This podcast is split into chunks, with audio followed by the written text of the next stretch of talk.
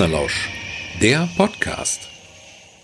Hier sind äh, Robert Pfeffer und Leslie Sternenfeld. Und wir begrüßen euch ganz herzlich zur Podcast-Folge Nummer 4 von Partner Lausch. Und Partnerlausch, der Podcast, der kommt ja alle zwei Wochen jeweils am Freitag. Ja, und dann erzählen wir immer ein bisschen über das Schreiben von Geschichten und über das Vortragen von Geschichten auf der Bühne zum Beispiel. Und äh, ja, alle 14 Tage haben wir ein Thema, was wir uns rausnehmen und das äh, behandeln wir besonders mit großer Intensität natürlich. Und oh, unser Plauschthema ja. heute, ja, ne, also ganz äh, ganz tief gucken wir hinein. Und äh, unser äh, Plauschthema heute ist vom Buch zur Bühne oder Untertitel: Wie wird eigentlich aus einer Lesegeschichte eine Bühnenfassung? Und wie sind wir darauf gekommen, dass das ein Thema auch hier im Podcast sein könnte? Weil wir gemerkt haben, dass Geschichten, die auf dem Papier gut sind, gut funktionieren, könnte man sagen, die in sich schlüssig und stimmig sind, dass die bei einem Live-Vortrag aber noch lange nicht zünden müssen. Und deshalb möchten wir euch heute eine Nummer vorstellen, die erst für das Lesen bestimmt und geschrieben war, die wir aber für ihren Einsatz als Schlussnummer unseres Programms überarbeitet haben, also auch ein ganzes, ein ganzes Stück verändert haben. Ein ganzes über, Stück verändert. Übertreibe ich also, nicht, ne? Nein, da übertreibst du überhaupt nicht. Im Gegenteil. Also es gab Phasen, es geht um eine Geschichte von mir, äh, das kann ich jetzt mal vorwegnehmen. Äh, und es gab Phasen, da habe ich äh, dann auch gedacht, so meine Herren, was ist denn aus deiner eigentlichen Geschichte da so geworden? Ja, und, und das, war, wir, das, war, das war auch schon als Lesenummer, war das eine tolle Geschichte. Und äh, es lag also nicht daran, dass die irgendwie nicht gut genug war, dann wäre die erst gar nicht in Frage gekommen. Aber für die Bühne, da haben wir ihr noch einige extra Merkmale verpasst und auch einige äh, Strukturen, die sie hatte, geändert. Genau. Und wenn, wenn wir, äh, wie bei uns ja üblich im Podcast, ähm, in der Mitte des Podcasts, äh, jeder Folge des Podcasts eine Geschichte vorlesen werden, ähm, diesmal ein folgenreicher Fehltritt. Dann zeigen wir im dritten Teil anhand von Live-Mitschnitten, wie sich die Geschichte an bestimmten Stellen verändert hat. Und das hat auch den Vorteil, dass ihr uns mal etwas auf der Bühne erleben könnt. Ja, das ist richtig. Es ist natürlich schade, dass äh, man uns dabei nicht sehen kann, dass unsere betörenden Körper, ja, die kommen natürlich nicht so rüber, aber Oh, mein Gott, an dieser Stelle. Oh, ja. Äh, ich glaube, allein der Gedanke an meinen betörenden Körper lässt dich, äh, glaube ich, immer eskalieren. Ja, ich glaube. ich glaube, so ist das gemeint. Aber naja, hören könnt ihr uns dann gleich im dritten also, Teil. Also warum? Also warum überarbeiten wir manchmal Geschichten für die Verwendung in unserem Programm? Ja. Geht's wieder? Ja, ich, ich ich denke, den Rest werde ich schaffen. Ja. Ja, würden wir nur eine Lesung machen, dann wäre das Überarbeiten äh, gar nicht äh, nötig. Äh, denn da würden die einzelnen Vorträge für sich stehen und wirken. Okay, es würde auch da einen Unterschied ausmachen, ob man äh, das jetzt selber liest oder ob man halt zuhört. Aber in einer reinen Lesung würde das alles gar nicht so ins Gewicht fallen. Ja, wir möchten aber in unserem Programm einen Fluss haben, ein, eine Entwicklung. Es soll wie eine kleine Reise sein, auf die wir das Publikum mitnehmen. Und unser Programm soll dann eben einen inhaltlich und auch einen humoristischen Faden haben, der immer wieder aufgenommen wird. Die Leute sollen, klar, die sollen genug zum Lachen haben. Alles in allem äh, soll es äh, intelligente Unterhaltung sein. du, du, spielst auf Marcel Reich-Ranitzky an, den wir in der letzten Folge live dabei hatten und der über intelligente Unterhaltung sprach. Ja, irgendwie kam mir der Gedanke gerade nochmal. Jo, und ein erster wichtiger Punkt, ähm, auf den wir jetzt im ersten Teil eingehen, ist die Länge und Komplexität einer Geschichte. Ja, wird sie zu lang, dann könnte es ja die Aufmerksamkeitsspanne der Zuschauer überfordern. Dann klinken die sich aus. Und das wäre dann schade für die jeweilige Geschichte. Aber naja, es besteht auch die Gefahr, dass das Publikum grundsätzlich ermüdet und die Aufnahmefähigkeit verliert. Und da muss man mühsam eine neue Verbindung zwischen Bühne und Zuschauerraum aufbauen. Ja, wenn man eins nicht will, ist es das Publikum verlieren. Es kann natürlich auch eine Folge von zu kurzen Beiträgen ermüden, weil dann muss man sich immer wieder auf ein neues Setting einlassen. Na, dem, schön, ne, den Begriff muss man jetzt gar nicht mehr erklären. Ne? Unsere regelmäßigen Zuhörer, die wissen ja jetzt schon, was Setting ist ne? und so.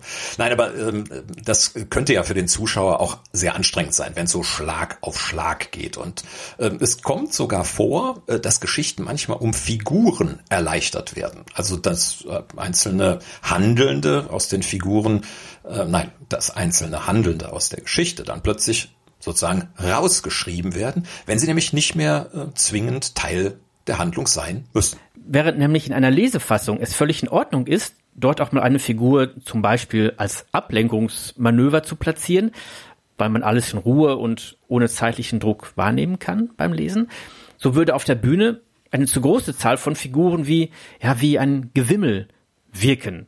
Also, ne, wie bei Wo ist Walter zum Beispiel.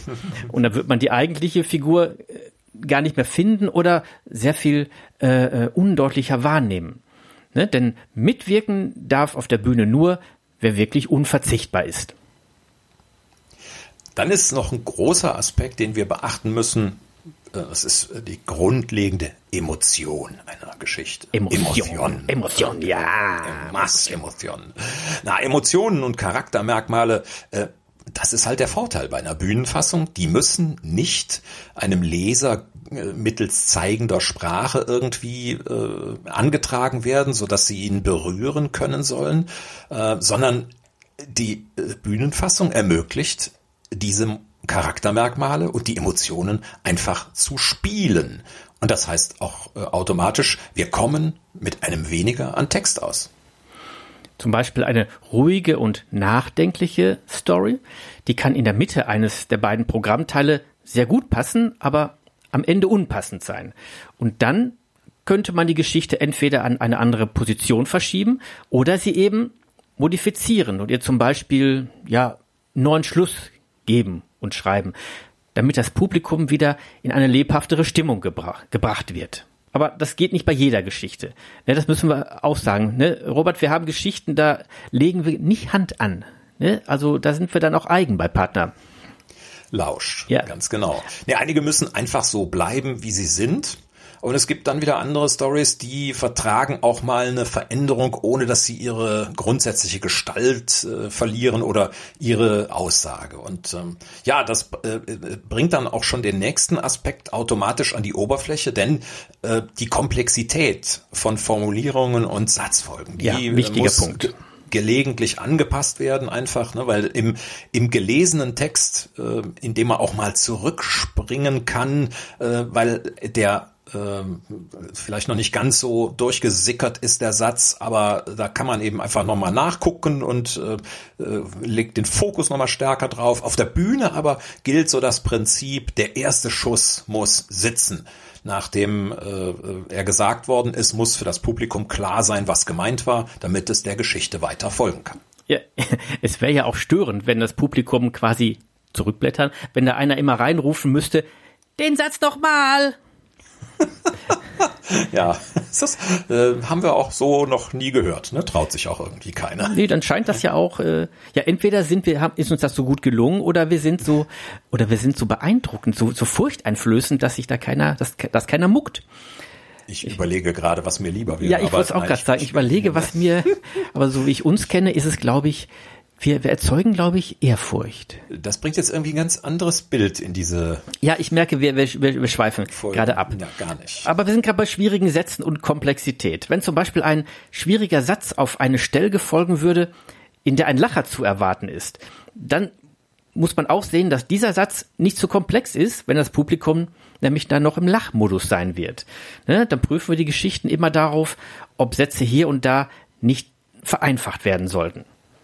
Ja, ich, äh, wir hatten es eben schon mal kurz. Es gibt äh, Geschichten, die nicht verändert werden dürfen, weil sie sonst, ähm, ja, kann man sagen, ihren Anspruch, ihren Charme, ihre Aussagekraft äh, mhm. verlieren. Und das wägen wir wirklich bei jeder Geschichte einzeln ab.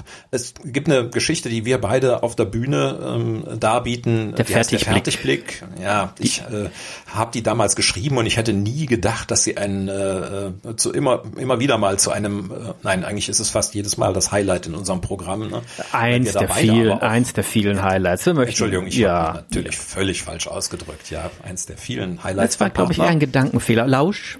Mhm. die, die Geschichte ist äh, wirklich äh, unsere Lieblingsgeschichte und kommt wirklich immer wunderbar an. Dieses humorig nachdenkliche, aber auch das Versonnene, das kommt, läuft wunderbar zusammen und wird auch so aufgefasst. Und die Geschichte, die würden wir nie antasten. Aber selbst wenn sie schwierig ankommen würde, dann hätten wir sie rausgenommen. Ich glaube, das ist eine Geschichte, die hätten wir nie verändert. Die ist uns einfach äh, heilig. Es ist aber auch so, dass äh, wir im Vortrag beide, du am Klavier und ich äh, am Sprechertisch sozusagen, die Möglichkeit haben, Zeit zu nehmen und bestimmte Dinge einfach auch so wirken zu lassen, dass dieses Problem, der erste Schuss muss sitzen, eben gar kein Problem wird. Ne? So. Und äh, da habe ich jetzt eben mit dem Klavier auch schon einen Aspekt nochmal angesprochen. Ähm, wir überlegen uns eben auch äh, immer wieder mal, ob wir eine Geschichte mit ähm, Effekten ergänzen sollen oder auch mit, ja, kann man sagen, ne, Klavier ist keine Requisite, oder? Naja, je nachdem, wie man es einsetzt. Ähm, da ich es ja vor allem nur spiele, um die Musik hinzuzufügen, würde ich es jetzt gar nicht als Requisite bezeichnen. Requisite wäre es, wenn ich dich damit schlagen würde. Aber das mache ich nicht, das weil es wäre bei einem Klavier auch irgendwie unangenehm. Ja, müsste ich noch ein bisschen trainieren, aber ich äh, bin ja auch gegen Gewalt gegen Klaviere. Jedenfalls, ähm, du wolltest was zum Klavier sagen gerade.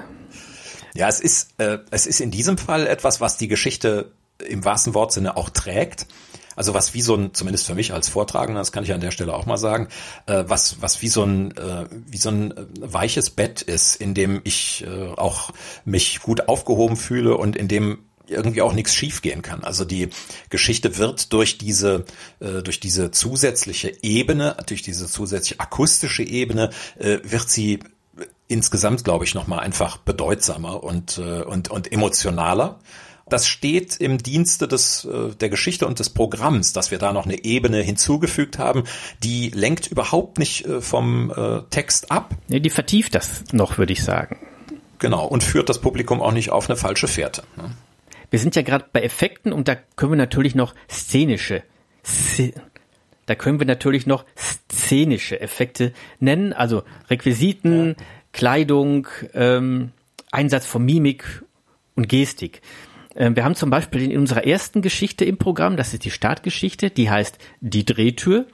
Ähm, die wir übrigens auch deutlich gekürzt haben, zur Lesefassung hingesehen.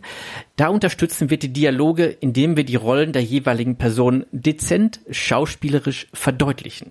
Kann man so sagen, oder? Ja, absolut. Wollen wir äh, einen kurzen Ausschnitt mal machen, äh, indem wir das äh, vielleicht dann als Beispiel nochmal verdeutlichen? Oh ja, das machen wir jetzt ganz spontan. Ich nehme mal eben den Zettel. ja, nun, man muss ja, man will ja auch vorbereitet. Den bereitgelegten Zettel. Ja, Spontanität sagen, braucht Vorbereitung. Äh, jedenfalls, ja, ähm, äh, also einen Ausschnitt aus der Drehtür. Ist Cremefarben denn nun verfügbar? fragt der ältere Herr und klopft mit der Fingerspitze gegen eine Scheibe der Drehtür. Was haben Sie gegen Rot? bollert der Hausmeister los und blickt auf die rote Zange in seiner Hand. Äh, beige ginge auch. Ergänzt der Herr in seiner Drehtür vorsichtig. Der Hausmeister hebt den Zeigefinger. Äh, das hab ich schon gerne. Hier erst den Verkehr aufhalten und dann auch noch fresh werden, ja? Erschrocken weicht der Drehtürenmann einen Schritt zurück. Ich hab aber genau gehört, wie die Verkäuferin eben versprochen hat, dass sie nach einem Modell in Creme sehen will. Ruft eine dünne blonde Kundin von außen in den Laden und sieht bemüht selbstbewusst nach links und rechts. Ja, ja und das funktioniert. Ausgerechnet ich eine dünne blonde Kundin spiele, das äh, fällt mir jetzt gerade so auf. Sehr witzig. Stimmt. Das, das funktioniert? Das dünn passt gar nicht zu dir. Ja, das funktioniert bei der Drehtür. Entschuldigung. Mein Robert, ich merke, dass ich dich emotional wieder angefasst habe. Du brauchst das. Mhm. Also ich wollte sagen, das funktioniert hier, diese Art des Vortrags bei der Drehtür sehr gut, weil die Nummer ohnehin recht ja, ausgelassen und sehr dialogisch angelegt ist. Ja, das, das Markieren von solchen Rollen ist natürlich gerade am Anfang von so einem Programm eine ausgesprochen sinnvolle Maßnahme. Wir äh, erleichtern es dem Publikum auf diese Art und Weise ganz sicher, sich auf das Zuhören einzulassen. Und äh, wir haben dadurch auch noch eine, eine Spielebene sofort ähm, etabliert, auf der wir uns als eingespieltes Duo, wie wir als Partner Lausch nun mal sind, äh, uns auch gleich vorstellen können. Ne? Hast du gemerkt, wie aufmerksam ich war, ja. Ah, das ist, ich, ich liebe das ja. So sind wir nämlich bei Partner. sitzt und nur wartest, bis das Stöckchen fliegt, ne? Was? Ha, ich sagte, so sind wir nämlich bei Partner. Lausch. Ich mache eine Kerbe in den Schreibtisch. Bitte. Zu den anderen. Hm. Ähm, manche Ideen, die stoßen dann erst bei den Proben zum bisherigen Text dazu. Also Formulierungen oder Aktionen, die entstehen aus dem gemeinsamen Spiel und ja, der, der gemeinsamen Spielfreude. Es ohnehin, also manchmal denke ich, wir müssten eine Kamera mitlaufen lassen, auch so für uns selber äh, bei den Proben. Also da sind so manche so manchmal so ganz feine kleine Ideen dabei und manchmal auch Sachen, über die wir bei den Proben richtig laut Hals anfangen zu lachen. Und ich liebe diese Augenblicke. Also das, das, da finden sich einfach neue Sachen. Man merkt förmlich, wie die rechts und links des Weges liegen. Oder? Ja, und das Schöne ist, dass wir das das, das verlieren wir nicht, sondern solche Situationen, die kriegen wir dann auch auf die Bühne. Die haben sich irgendwie dann auch festgefressen und das hm. rutscht dann auch in die Geschichten rein ich glaube, das äh, ist dann auch kein Wunder. Also da sind, hängen diese Erlebnisse, die hängen immer noch irgendwie im Hinterkopf. Und andere Sachen, das ist mir auch eben noch eingefallen, ähm, so manche Formulierungen, äh, die wollen bei der Probe, das sind dann das, äh, sind dann die Outtakes, die wir hier manchmal ja auch präsentieren, die wollen auch bei der Probe fürs Bühnenspiel einfach nicht fehlerfrei über die Lippen. Und da habe ich so eine Marschroute, die heißt, es muss auf den Schnabel passen. Also wenn ich das einfach irgendwie nicht hinkriege, wenn ich immer an derselben Stelle den Fehler Fehler mache, äh, dann äh, muss das geändert werden, dann muss das angepasst werden. Und ja. äh, dann muss ich halt gucken, wie ich den Text äh, transformiere, äh, dass ich äh, trotzdem beim Plot und beim Charakter der Figur bleibe, aber es auf mich als Akteur zuschneide. Ja, und das würde beim Lesen bei deinem eigenen Lesen, deiner eigenen Geschichte gar nicht passieren. Aber Vortrag ist eben was anderes. Und bei den Geschichten in unserem Programm, ja, da ist unser Schnabel schon wichtig. Ja, sind ja zwei Schnäbel. Muss ja. also auch auf, muss auf beide Schnäbel passen, ne? So, weil wir nehmen ja auch gegenseitig was voneinander auf. Dann lass uns mal kommen zu der Geschichte mit den meisten Veränderungen. Und das war ein folgenreicher Fehltritt. Die ist von dir und die wirst du auch gleich als Geschichte vortragen in der, in der Lesefassung. Und wir haben sie gekürzt einige Stellen vereinfacht und eine zusätzliche Schlusspointe eingefügt, weil die Geschichte eben den Schlusspunkt des Programms bildet. Und da haben wir gedacht, da muss noch ein Sahnetüpfelchen auf das i drauf. Das greife ich jetzt mal sofort auf. Wenn, wenn du von Schlusspointe und äh, Schlusspunkt des Programms äh, sprichst, dann muss man schon dazu sagen, das so als Hinweis vorweg, wenn ich die Geschichte jetzt gleich dann erzähle. Es gibt halt, wie wir wissen, äh, eine Reihe von Zuhörern äh, unserem Podcast, die kennen die Geschichte bis zum Ende, weil sie nämlich schon in einer unserer Vorstellungen gesessen haben. Es gibt. Da senden wir doch mal gleich liebe Grüße. Genau, richtig. Und herzlichen Dank dafür, äh, dass ihr so fleißig zuhört bei Partner. Lausch, obwohl ihr uns schon gesehen habt. Das, ja. das Nein, macht uns froh. Weil, gerade weil muss es heißen, mein Lieber. Ich so, wollte aber, dir nur die Vorlage geben, das zu sagen. Ach so, Dankeschön. Das, Moment, das passt jetzt gar nicht zu dem, was ich sagen wollte. Ähm, was passt schon zu dem, was du sagen wolltest? Äh, ja, dann mach nochmal. Mhm. Es gibt auch welche, die blöd Mann. Es gibt auch welche, die wollen uns vielleicht noch zugucken, wenn wir mal wieder auf der Bühne stehen können, so Corona das denn nicht verhindert. Und um denen auch noch ein bisschen die Spannung zu erhalten, wie die Geschichte, ein folgenreicher Fehltritt, ausgeht, haben wir jetzt gleich die Geschichte sowohl in der Original als auch in der späteren Bühnenfassung, ja, doch kurz vor dem Ende abgeschnitten. Aber wirklich nur ganz, ganz kurz. Und eben den Schluss nicht, die großartige Schlusspointe. Genau.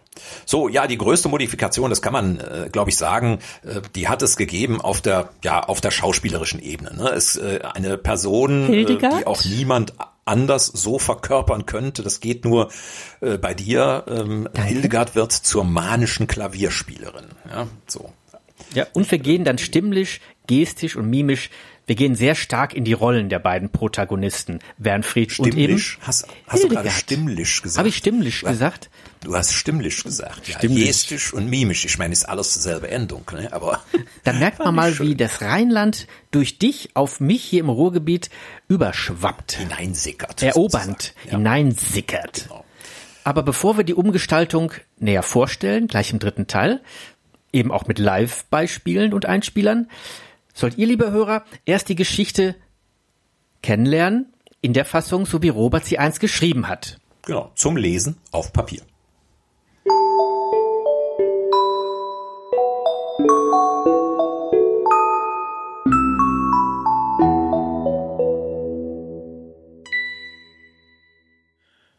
Ein folgenreicher Fehltritt. Hildegard, ich denke, wir müssen dem Jungen langsam mehr Freiheiten geben. Weshalb sollten wir das tun, Wernfried? Nun, der Butler brachte heute früh einen Brief, den Florentin aus dem Ferienlager geschrieben hat. Ach, Wernfried, ich, ich, ich kam noch nicht dazu, ihn zu lesen. Würde nicht das Kränzchen am Nachmittag gewesen sein, hätte ich es noch schaffen können, aber. Äh, nun, Hildegard, ich bin gewiss ein Freund distinguierter Sprache, aber es ist jetzt an der Zeit, sich einem wirklich großen Problem in sehr direkten Worten zu widmen. Wernfried, ich kann es nicht ausstehen, wenn du derart die Stimme gegen mich erhebst. Freiherr von Rohwedel schnappte nach Luft, als wolle er die Wolken einatmen, aus denen er gerade fiel. Martin, bitte sagen Sie, habe ich die gnädige Frau angeschrien? Nein, gnädiger Herr, das haben Sie nicht. Da, Hildegard, da hörst du es. Und jetzt lass uns den Blick auf das Wesentliche richten. Die Dame des Hauses strafte den Butler mit einem Blick, der einem mehrwöchigen Gehaltsentzug ebenbürtig war, und widmete sich danach mit Hingabe dem Teegebäck. Der Gatte streckte ihr den Brief hin, also bitte, Wernfried, stöhnte sie und griff sich an die Stirn. Nachdem heute früh äh, die Sitzheizung im Auto auf der Fahrt in die Stallungen ausgefallen ist, bin ich mit den Nerven am Ende. Statt mit diesem Biskuit ein klein wenig Ruhe finden zu dürfen, soll ich jetzt auch noch lesen? Unterrichte mich gefälligst davon, was unser Sohn meint, schreiben zu müssen. Hat er in den Ferien eine bürgerliche kennengelernt? Ich habe gleich gesagt, dass diese Reise schädlich für seine Entwicklung sein würde. Schlimmer, Hildegard. Es ist noch viel schlimmer. Mit ernster Miene begann er zu lesen. Werter Vater, liebste Mutter, es ist an der Zeit, euch zu danken, dass ich diese meine erste Ferienfahrt machen darf. Gerade weil ich wegen des Privatunterrichts nie eine Schule von innen sah, scheint mir diese Reise einige bedeutsame Erfahrungen zu verschaffen, derer ich bislang in meinen fünfzehn Lebensjahren noch nicht habhaft werden konnte.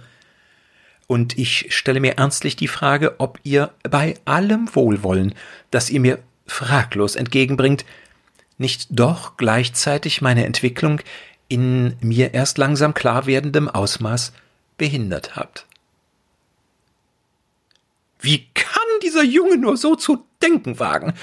Also, wenn er erst sein Jura und danach sein Medizinstudium beendet haben wird, dann steht ihm die Welt doch offen. Und welche Erfahrungen mögen es sein, von denen er spricht? Du wirst, meine Liebe, schon in Kürze gewahr werden, was er meint. Bevor ich weiter schildere, was ihr wissen solltet, denkt zunächst an einen Lichtschalter. Die Helligkeit, die ein schlichter Druck auf ihn auslöst, umgibt mich, wenn ich die Sprache meiner Altersgenossen hier höre. Sie bedienen sich etlicher Worte, die ich bislang nicht einmal kannte und bei denen ich auch zweifle, ob ihr sie kennt. Die Hausherrin zog den Kopf nach hinten und die Augenbrauen nach oben, legte die Stirn in Falten und saß, einem Fragezeichen gleich, auf der Kante des Divans. Ich denke, Wernfried, wenn Florentin heimkehrt, werden wir ihn züchtigen müssen. Nein, wirst du ihn züchtigen müssen. Und solche Fahrten wird er nicht mehr unternehmen. Für seine kulturelle Bildung haben wir persönlich zu sorgen. Wenn er denn heimkehrt, Hildegard, wenn. Kehrt er nicht? Ich bin mir keinesfalls sicher. In der Früh stehen wir um fünf Uhr auf, begeben uns in den Kuhstall und legen die Melkmaschinen an. Dennoch war es den Bauern wichtig, dass wir ebenso lernen, es von Hand zu tun. Das Gefühl, das ein Euter vermittelt, gleicht am ehesten einer von der Sonne beschienenen Decke aus Kurzhaar. Das Empfinden, eine Zitze zu drücken, löst zwar auch einen Vergleich bei mir aus, diesen behalte ich jedoch mit Rücksicht auf euch für mich. Nach dem Melken wird ausgemistet, wie Sie hier sagen, und frisches Futter bereitgestellt. Unser Sohn kümmert sich um die Hinterlassenschaften von Rindern? stieß Hildegard hervor. Es hat den Anschein, als wenn er dies sogar regelmäßig tut, sagte Wernfried. Bei Gott, was muss es für seinen Geruchssinn bedeuten, jene Tortur über sich ergehen zu lassen? Nicht umsonst fehlte mir bislang der Mut, den Pferdestall überhaupt nur zu betreten. Nun, meine Liebe, es mag dich erstaunen, aber vermutlich hat nicht jeder ausreichend Personal, das die Pferde in den Hof führt, wenn man ausreiten möchte. Also ich kann mir niemanden unseres Standes vorstellen, der seine Schuhe der Gefahr eines Fehltrittes aussetzen würde. Genau dazu schreibt Florentin etwas. Gestern früh passierte Epochales. Ich trat am Beginn der Wiese, auf der die Kühe weiden, in eine rundliche, weiche und gar noch warme Masse. Mein Schuh war in Gänze darin verschwunden. Ich sah nach unten, zog den Fuß langsam hoch. Ein sehr starker Duft stieg auf, wie er allerdings auch in den Stallungen vorherrscht. Der Bauer lachte. Und als ich ihn fragte, was das sei, da nannte er es einen Kuhfladen. Er wollte wissen, ob mir das zum ersten Mal passiert sei, was ich bejahte. Und dann sprach er folgenden Satz zu mir, dessen Tragweite mir philosophischen Ausmaßes zu sein scheint. Sei froh, sagte er, wenn du noch nie in der Scheiße gestanden hast, dann weißt du nicht, wie das Leben funktioniert. Und ich bin geneigt zu erkennen, dass er die Wahrheit spricht. Denn was hatte ich bislang an Schwierigkeiten zu bewältigen, die ihr mir nicht aus der Hand nahmt? Dieses undankbare Kind. Von den Wohltätigkeitsveranstaltungen wissen wir, dass es Millionen Kinder gibt, die es weit schlechter getroffen haben, und unser Herr Sohn beklagt sich darüber, keine Probleme zu kennen? Florentin wächst heran, Hildegard. Möglicherweise ahnt er bereits, dass die Welt da draußen der seiner Kindheit nicht in allen Punkten gleicht. Ach, seit er weiß, dass er etliche Jahre auf der Universität verbringen wird, werden ihm die Unterschiede wohl klar. Als hättest du es geahnt. So glaube ich mittlerweile, noch viele andere Dinge außerhalb unseres Schlosses lernen zu müssen. Ihr plantet für mich bisher die beiden Studiengänge. Von Jugendlichen, mit denen ich hier sprach, musste ich mich gar verlachen lassen, dass ich dagegen nicht aufbegehrt habe. Sie motivierten mich, nein, stachelten mich geradezu an, selbst herauszufinden, was ich studieren möchte. Und zunächst auch nur ein Studium und nicht zwei hintereinander. Ich solle reisen, sagten sie, die Welt kennenlernen, und ich glaube inzwischen, dass ich wirklich viel mehr unterwegs sein sollte. Wenn ich es recht betrachte, dann bietet unser Schloss sicher ein Plus an Bequemlichkeit, erfüllt in seiner Funktion aber für mich in etwa die eines Gefängnisses. Freifrau von Rohwedel brach in Tränen aus und ergoss diese auf den Divan, auf den sie sank. Wernfried strich ihr beruhigend über den Kopf. Wie kann er mir das antun? schluchzte sie wiederholt. Nun, äh, wir werden, Hildegard, eine Weile Zeit haben, über diese Fragen nachzudenken. Hör, was er weiter zu sagen hat. Ich denke, dass ich zunächst meinen Aufenthalt hier ein wenig verlängere. Zu Unterrichtsbeginn bin ich wieder zu Hause. Seid unbesorgt, die Schule wird ordentlich beendet. Allerdings bitte ich euch um die Erlaubnis, auf das örtliche Gymnasium wechseln zu dürfen. Zum Ende noch etwas, das meine Aufmerksamkeit, ja im wahrsten Wortsinne, erregte. Gemeinsam mit Bianca, einer mir sehr erfreulich zugewandten jungen Dame, mit der ich so manch interessante Stunde in abgelegeneren Bereichen des Hofes zubrachte, mit ihr und dem Bauern diskutierte ich über ein zutiefst fragwürdiges Phänomen dieser Zeit. Ach, ich will es gar nicht mehr wissen, Wernfried. Da opfert man sein ganzes Leben mit dem Ziel, dass der Nachwuchs es einmal besser hat. Und was erntet man? Hohn und Spott. Der Brief geht dem Ende entgegen, meine Liebe. Es ist bald geschafft. Nur einen letzten Absatz gilt es noch zu verdauen. Die Freifrau umklammerte das Kopfteil des Divans und hielt, der atemlosen Spannung gehorchend, die Luft an.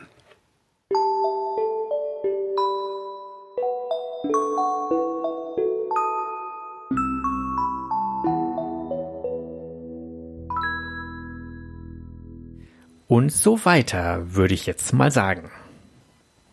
Ja, würdest du zu Recht äh, sagen, denn Danke. nein, wir wollten ein bisschen ähm, Spannung noch erhalten für die, die sich die Geschichte vielleicht in einer Vorstellung noch angucken wollen und deswegen haben wir ein bisschen abgeschnitten und so die ganz letzte Pointe, die haben wir für uns behalten an dieser Stelle. Sowieso muss man sagen, die Geschichte, äh, mein ähm, Partner kann das sicher bestätigen, Lausch. entwickelt sich ohnehin von, was? Ach so, Lausch, ja. Sehr schön. Es ist ein Reflex, ich kann das nicht kontrollieren. Natürlich, natürlich, natürlich. Das äh, haben wir uns ja so anerzogen bei Partner. Lausch. So, ähm, also die Geschichte entwickelt sich von Auftritt zu Auftritt. Ich glaube, da sage ich nichts Falsches. Und insofern, wenn wir da jetzt ein bisschen drauf gucken, was hat sich so getan, was hat sich verändert, dann könnte man das im Prinzip sogar von einem Auftritt zum nächsten äh, sich anschauen. Aber das wollen wir natürlich nicht tun. Wir haben ein paar Punkte rausgegriffen, an denen wir uns jetzt orientieren wollen. Und eine erste Sache, die mir tatsächlich aufgefallen ist, ganz vorab, ist das Alter von Florentin. In der ersten Fassung, in der Schreibfassung war er 15 und in der Bühnenfassung ist er um sechs Jahre gealtert, so auf einen Schlag. Weil wir einfach gesagt haben, ja, in dem Moment, wo wir auf die Bühne damit gehen, ist es noch ein bisschen absurder, das Ganze, wenn er mit über 20 Jahren eine erste Ferienfahrt macht, gell? Ja, zumal heutzutage in äh, den Zeiten von helikopternden Eltern es gar nicht so ungewöhnlich ist, wenn auch 18-Jährige noch mit elterlicher Hilfestellung, äh, sag ich mal, rebellieren. Ich habe äh, hab, äh, bekannte äh, Freunde, die ähm, äh, tracken ihre Kinder. Wie alt sind die? Die können jederzeit sehen, wo sich, da sage ich jetzt nichts zu, da äh, können die, die können jederzeit sehen, wo sich ihr Kind aufhält. Das finde ich ähm, äh, bemerkenswert. Ich, ich trecke dich ja auch, ich weiß ja auch, wo du jetzt gerade bist. Ne?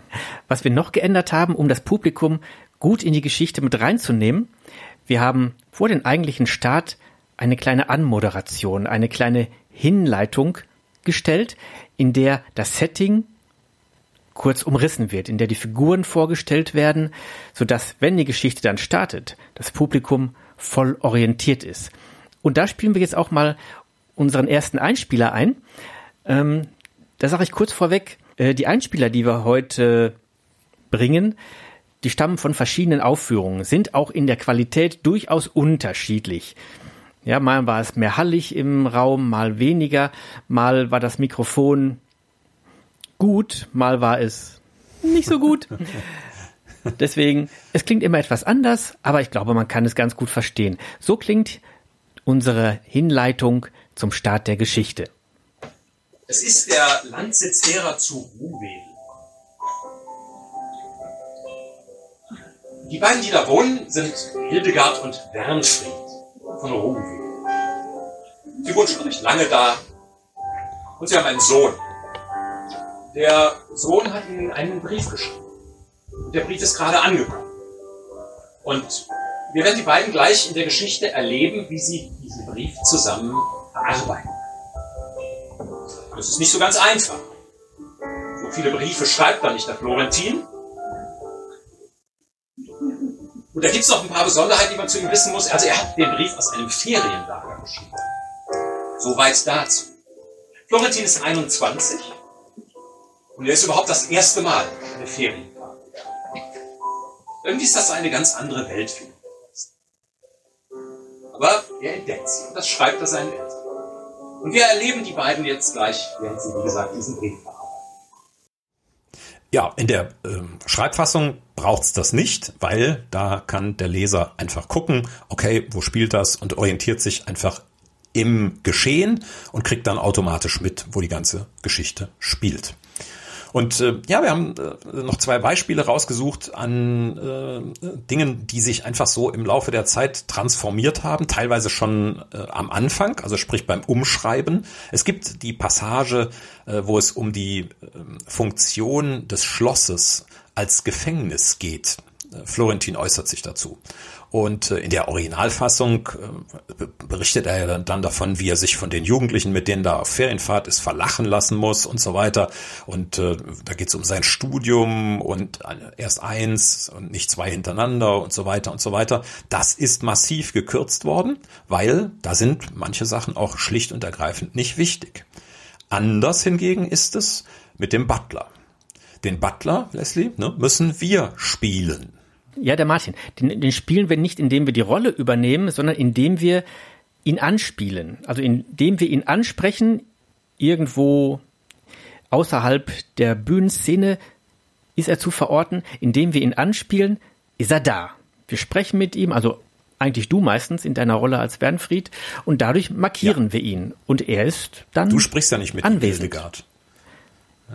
Nein, das ist. Du bist, ja, das, bist ja, du bist ja eingeschnappt über das, was er sagt. Ja, nun, und zu Recht auch, Bernfried, und zu Recht. Bernfried, ich kann es nicht ausstehen, wenn du die Stimme in der Art gegen mich erhebst. Martin, bitte sagen Sie, unser treuer Butler habe ich die Stimme gegen die Gnädigste erhoben. Siehst du, er schüttelt den Kopf. Lass uns bitte zur Sache kommen, Hildegard. Lies diesen Brief jetzt. Also bitte, Bernfried. Was die Geschichte von der Buchfassung deutlich unterscheidet, man hört ein Klavier. Hildegard spielt Klavier. Sie spielt manisch Klavier. Sie spielt manisch Klavier, um sich zu beruhigen über die emotativen Aufgipfelungen, die sie im Laufe der Geschichte immer wieder ereilen. Und ähm, ja, das mache ich dann auch wirklich am Klavier. Es gibt eine Melodie, die ich immer wieder eine, die ich immer wieder einspiele und die sich auch im Laufe der Zeit immer wieder verändert, analog zu Hildegards Seelenzustand. Und da haben wir auch mal äh, was zum Hören. Spiel, meine Liebe. Es beruht dich doch so. Spiel.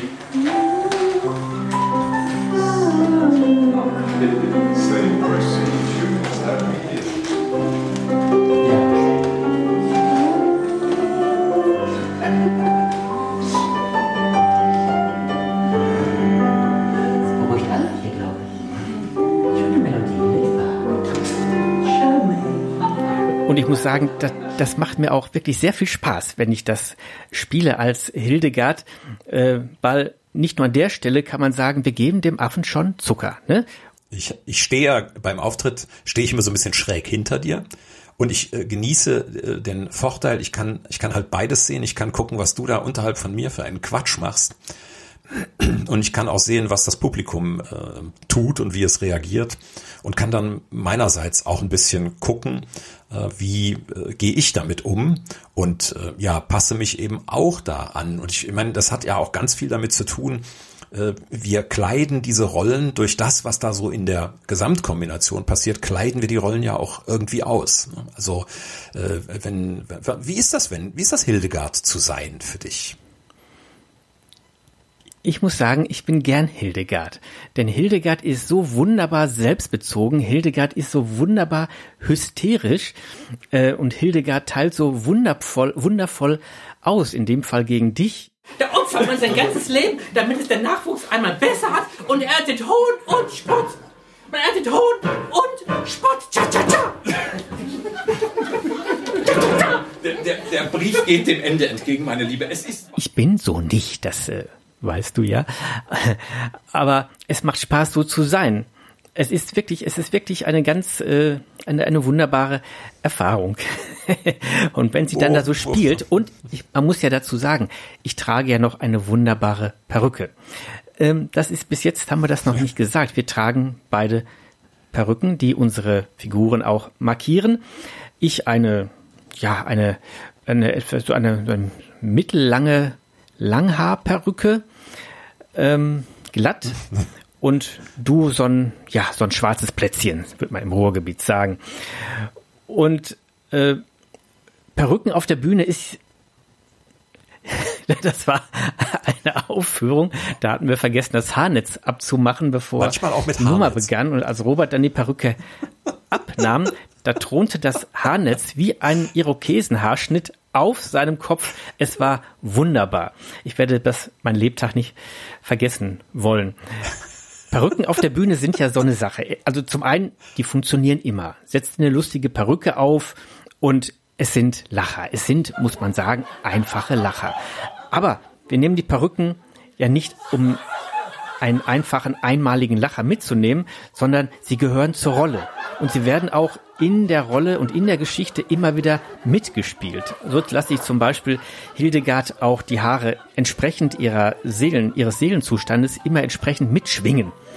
Was auch immer zu netten Effekten beim Publikum und auch bei dir und auch bei mir führt. Da, da kann ich mich dann so richtig, ich meine, wer mich gesehen hat, der weiß, mit Haaren habe ich jetzt nicht mehr so viel zu tun. Aber mal so richtig lange Haare, wild wehen, schwingen und äh, zappeln zu lassen, das ist schon wunderbar. Das hat ja auch, das hast du ja sogar mal auf der Bühne gesagt und da, in, die, in die Stelle hören wir mal rein, die haben wir nämlich auch rausgesucht. Dem Tier aus der Muppet Show nicht ganz unähnlich. Ne? Vielmehr jemand hat seine Aufmerksamkeit erregt. Mit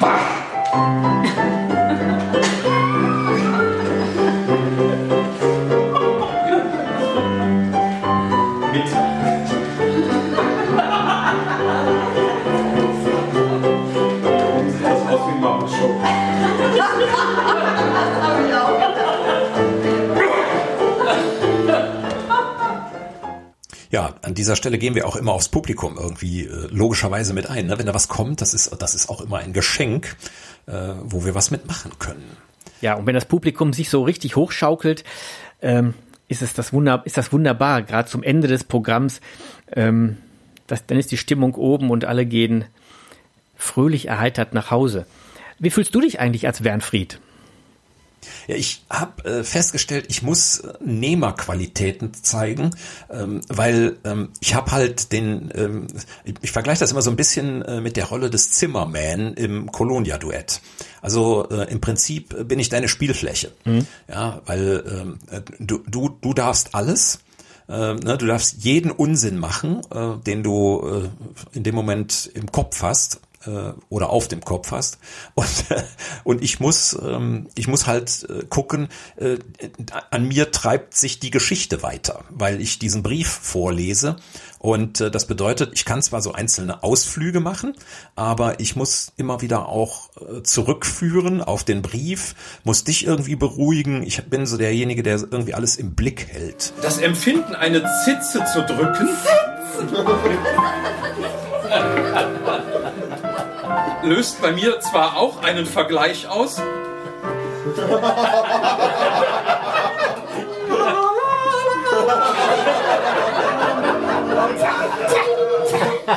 Diesen, diesen behalte ich jedoch mit Rücksicht auf euch für mich. Im Prinzip bringe ich ja als Hildegard die zweite Bedeutungsebene in die Geschichte mit rein. Die erste ist in der Ursprungsbuchgeschichte angelegt. Das ist der Brief von Florentin, der vorgelesen wird. Und ähm, Hildegard, die bringt jetzt noch diese ganz persönliche, hysterische Ebene rein, indem sie sich mit dem Klavierspiel immer wieder beruhigt, damit das Publikum und vor allem Wernfried durch ihre ständigen Vorwürfe anheizt. Und ja, der Wernfried, der muss dann immer kühlen Kopf bewahren.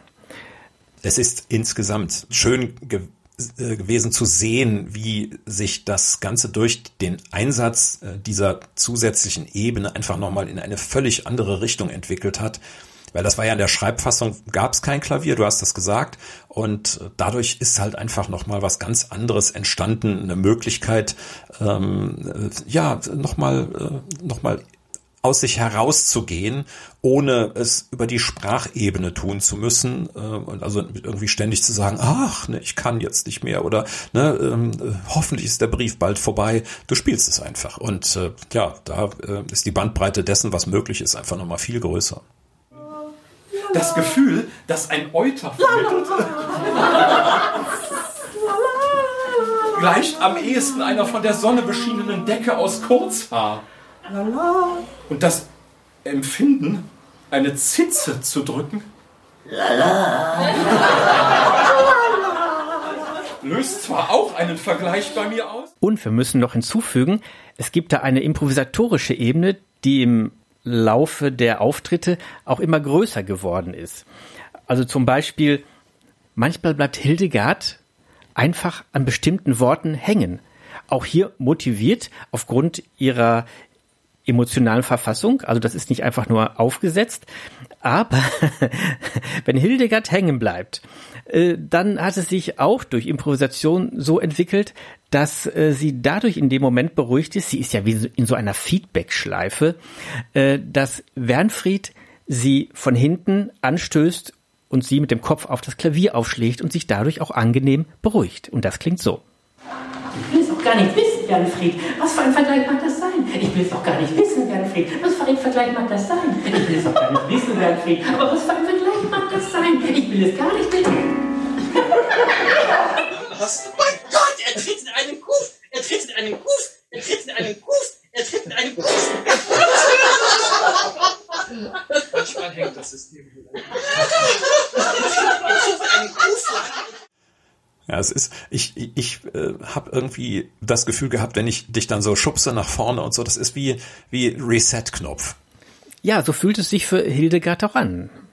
Ja, sie kommt dann langsam Da ist sie wieder auch dankbar hoch und für. so, so, so nach dem Motto, ähm, ah ja, so hier ist oben, ne? Also sie hat förmlich eine neue Ausrichtung und ähm, dann kann die Aufregung quasi von vorne losgehen, bis sie wieder am äh, Kulminationspunkt angekommen ist. Auch eine Sache, die ich dann ausspiele, ich ziehe den Kopf dann langsam, nein, ich ziehe die Schultern hoch und lasse den Kopf hängen, sodass die Haare erst noch wirr im Gesicht hängen und hebe dann langsam den Kopf, was dem Gesicht auch nicht mehr viel Klarheit verleiht. Und das ist auch ein äh, wunderbarer Spielmoment mit dem Publikum.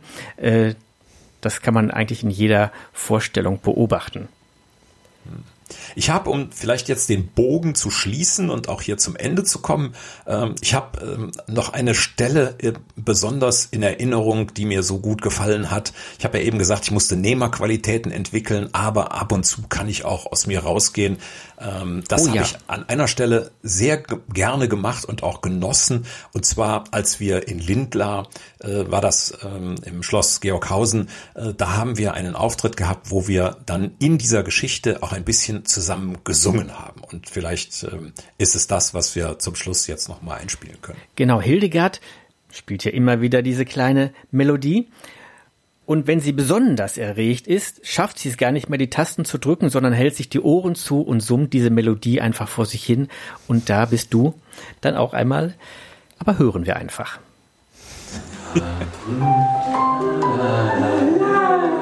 Hast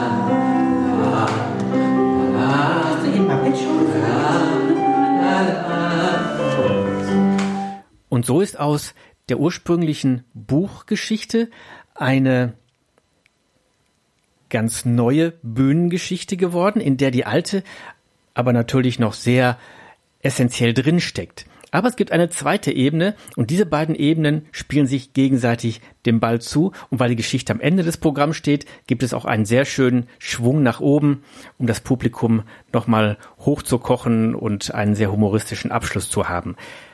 Wobei wir auch sagen müssen, nicht jede Geschichte im Programm ist so.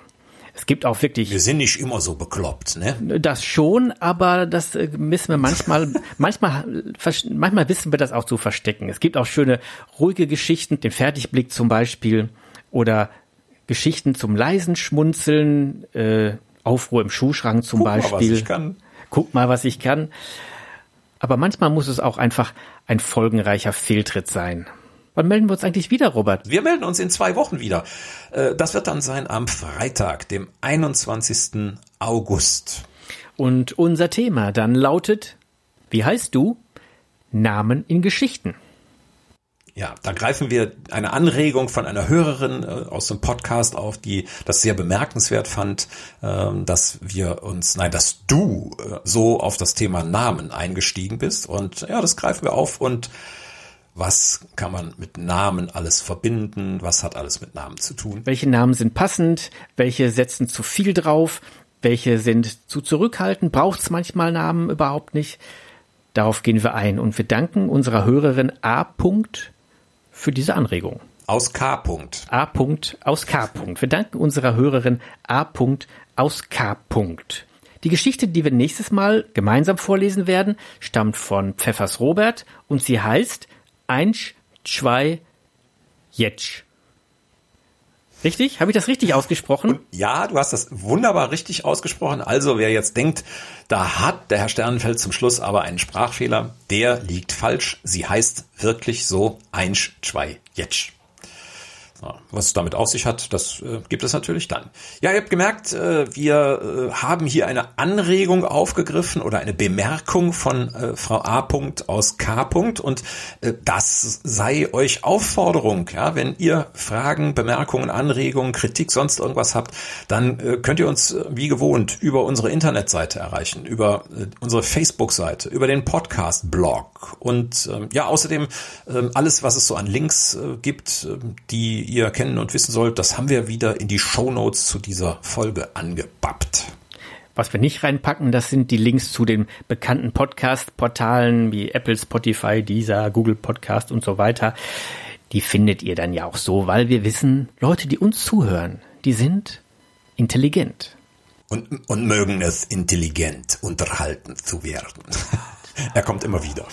Und nun verabschieden wir uns von euch und wünschen euch, dass der Sommer in euren Herzen auch dann nicht zu Ende geht, wenn es draußen am Regnen ist. Und soweit sagen wir Tschö aus Bergisch Gladbach. und Tschüss aus Witten. Partnerlausch, der Podcast.